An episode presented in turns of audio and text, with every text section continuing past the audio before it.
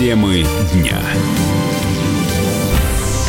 Вы слушаете радио «Комсомольская правда» в студии Валентин Алфимов. Э, под Владивостоком из-за снегопада столкнулись почти 50 машин. В массовом ДТП пострадали не меньше 7 человек, двое госпитализированы. С подробностями наш, корреспондент, наш корреспондент Милана Сокол.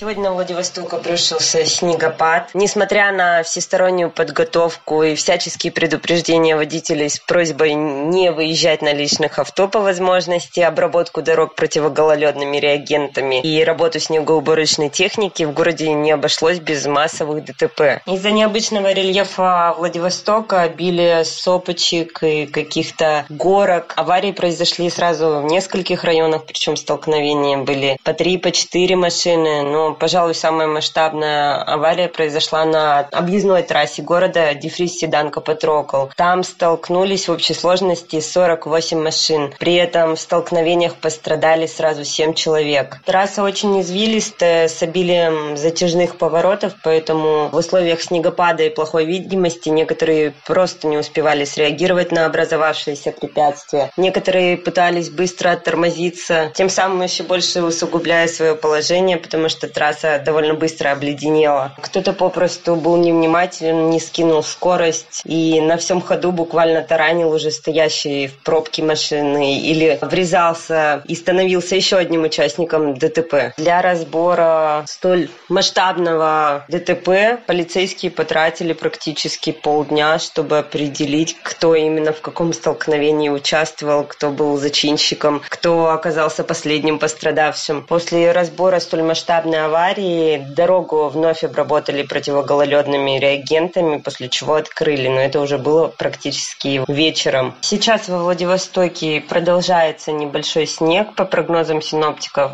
осадки скоро закончатся. Милана Сокол, Комсомольская правда, Владивосток. Ну а в центральную часть страны зима пока не спешит. Так, в столице температура воздуха на 5 градусов выше нормы. Ведущий специалист Центра погоды ФОБОС Елена Волосюк рассказала, что мороз и снег придут в Москву не раньше 20-х чисел декабря. Уже сегодня столицу пересекает слабо выраженный холодный атмосферный фронт. К вечеру мы ожидаем, что э, столбики термометров приблизятся к нулевой отметке, а в начале ночи даже уйдут в слабый минус. На этом, по сути, свои похолодания и успокоятся. В ночь на четверг в Москве может подморозить до минус одного трех, а в столичном регионе до минус одного шести. Днем столбики термометров в Москве приблизятся к нулевой отметке и, по сути, свои около нулевые температуры в течение суток удержатся у нас до конца текущей недели. Новое ухудшение погоды придет в Москву в воскресенье. Это осадки, смешанные фазы в виде мокрого снега, переходящего в дождь, и вновь вернет нам оттепель. Об э, установлении снежного покрова речь, увы, не идет. Вот уже после 20 числа может начаться арктическое вторжение, обещая существенное понижение температуры. Надо рассчитывать на осадки уже в виде снега. Так что есть надежда, что все-таки к приходу Нового года э, Москва укроется белым снежным покрывалом. Ну, ранее синоптики сообщили, что эта зима будет самой теплой за всю историю метеонаблюдений. Россияне назвали минимальную справедливую зарплату. По данным опроса Общественной палаты, 35% жителей страны считают, что нужно зарабатывать больше 50 тысяч рублей. Чуть меньше респондентов, 31%, назвали сумму от 40 до 50, 20% оценивают оптимальный доход в 30-40 тысяч, ну а 10% до 30 тысяч, этого им достаточно. При этом абсолютное большинство россиян испытывает чувство социальной несправедливости, хотя с разной периодичностью. Член Президиума опоры России Юрий Савелов считает, что названную желаемую сумму минимальной вот по его мнению, этих денег вообще не хватит, не хватит никак для комфортной жизни. Очень интересная статистика. Россияне назвали не очень большие суммы. Что здесь интересно? Вот 10% людей назвали, что достойные зарплаты 20-30 тысяч. А сколько же они получают сейчас? Или 30% с лишним люди назвали, что зарплата должна быть больше 50. Так сколько люди получают сейчас, если они говорят, что хорошо бы было бы, я так понимаю ответ, чтобы у нас бы зарплата была больше 50. То бишь у нас настолько минимальная зарплата, говорят, что средняя по стране, там, по-моему, 36. Ну, это действительно деньги о том, что еще у нас огромная инфляция. Это нам говорят 3-4%, каких-то отраслях 2, а на самом деле она, мне кажется, к 10 подходит по году. От 8 до 10. Особенно это связано, допустим, с продуктами питания. Инфляция ведь в чем э, измеряется? В том, что сколько вы можете купить минимально на свою зарплату. 50 это когда человек один, больше 50, допустим, он должен получать. Нет, ни семьи, ни детей, ни родителям он должен не помогать. Или когда, допустим, семья из четырех человек. Что им на всю семью надо 100 тысяч? Ну, я думаю, что это недостаточно сегодня сегодняшний день в связи с такой инфляцией и удорожанием цен. Ранее подобный опрос проводили крупные российские банки, и в результате средняя справедливая зарплата жителей городов нашей страны составила 66 тысяч. Плохие новости. Госслужащим запрещено принимать подарки даже под, о, от подопечных друзей. Такую памятку в преддверии новогодних праздников Минтруд разослал во все федеральные госорганы, в, в небюджетные фонды, госкорпорации, а, в Центральный банк, ну и вообще куда только можно. Министерство напомнило, что чиновникам нельзя брать подарки от сотрудников даже во внерабочее время. Безвозмездное получение услуг или временное пользование чужим имуществом тоже запрещено. Заведующая лабораторией антикоррупционной политики Высшей школы экономики Дина Крылова говорит, что госслужащий может получить свой подарок обратно после его оценки в министерстве.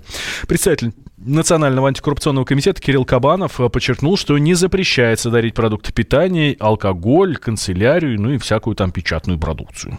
А к подаркам не относятся пока продукты питания и алкоголь. Но надо понимать одну проблему. У нас нет порядка обращения этих подарков в доход государства. В законе написано, что это федеральная собственность. Но порядка такого до сих пор э, Росимущество не разработало. Соответственно, решили проще сделать запрещены все подарки, кроме ручек и э, так называемой печатной продукции. То есть это ручки, блокноты, ручки тоже пластиковые, а то у нас начнется подарок, а подарков, мы знаем, что могут по миллиону а ручки дарить. Пищевые наборы, которые сейчас таскают, это прореха в законодательстве. Хотя, в принципе, я считаю, что поскольку в советское время, когда, когда подносили бутылку коньяка, это уже считалось взятком. Потому что э, есть у каждого, у каждого пищевого набора есть своя стоимость. Я думаю, что это исторически, да, подношения, которые были, люди не понимают, что это их унижает. Да, но ты с голоду, что ли, умираешь? Посмотрите наших чиновников, они нашего голоду, голоду умирают. Зачем, зачем им подносить вот эти вот все эти вещи. Да, вот, например, цветы дарят, а букеты по несколько десятков тысяч рублей, да, но а смысл? Это тяга к роскоши, да, мужчины ухаживают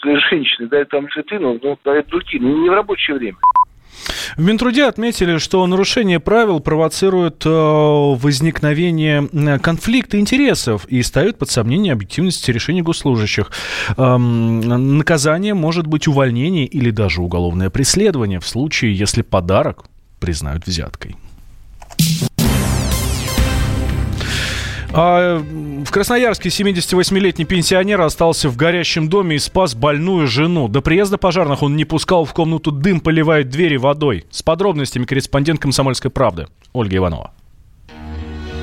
Валентина Сергеевна и Михаил Павлович обычно ложатся спать в 9 часов вечера. На ночь запускают в дом любимую овчарку полкана, чтобы не замерз. Но эта ночь выдалась неспокойной. Сквозь сон они услышали стук в окно и крики «У вас горит дом!». Пожар на улице Пушкина в частном секторе города Назарова произошел в начале декабря. Все началось с небольшого сарая во дворе. Один из горящих осколков перелетел на крышу дома, и тот вспыхнул за считанные секунды. Каким образом загорелось здание, непонятно. У дочери погорельцев Татьяны Красновой только одна версия – поджог.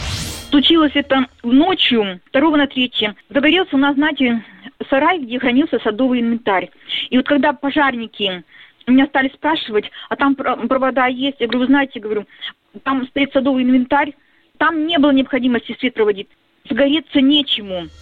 Испугавшись, Татьяна сразу же отправилась к дому родителей. Первая мысль, вспоминает Краснова, лишь бы с ними все было хорошо. Отцу 78 лет, он полуслепой, у него один глаз не видит, а на другом глаукома. Но все-таки он мог самостоятельно выйти из горящего дома. А мама – инвалид первой группы, давно не ходит, и из-за этого Татьяна переживала больше всего. Он бы спокойно дверь открыл, там крючок, дверь открыл, если бы хотел, была цель такая, себя спасти. Он бы спокойно открыл, да вышел, а он знает, что мама-то не, вы, не выйдет, и он ее не унесет, потому что она в два раза тяжелее его, он, он ее не унесет. Он стал тушить, чтобы мама просто не задохнулась.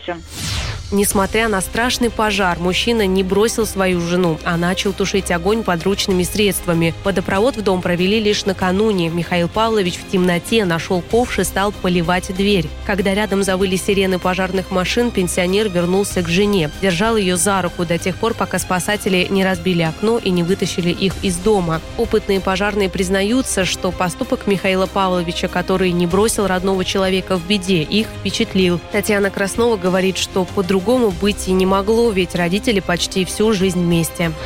Это Он... метод воспитания. Это, знаете, это сейчас может такое, а в то время нет. Им уже 55 лет будет в январе, как они живут вместе. Мама жила на Лебяшке, у нас улица Лебяшка есть, район такой. А папа ходил к другу. Мама влюбился, сыграли свадьбу. Когда Валентину Сергеевну и Михаила Павловича выпишут из больницы, Татьяна планирует забрать их к себе, пока дом будут восстанавливать. Если удастся доказать, что это был поджог, наверняка подадут в суд на поджигателя. Ольга Иванова, Елена Некрасова, Елена Серебровская, Дмитрий Золотоверх. Радио «Комсомольская правда», Красноярск. Темы дня.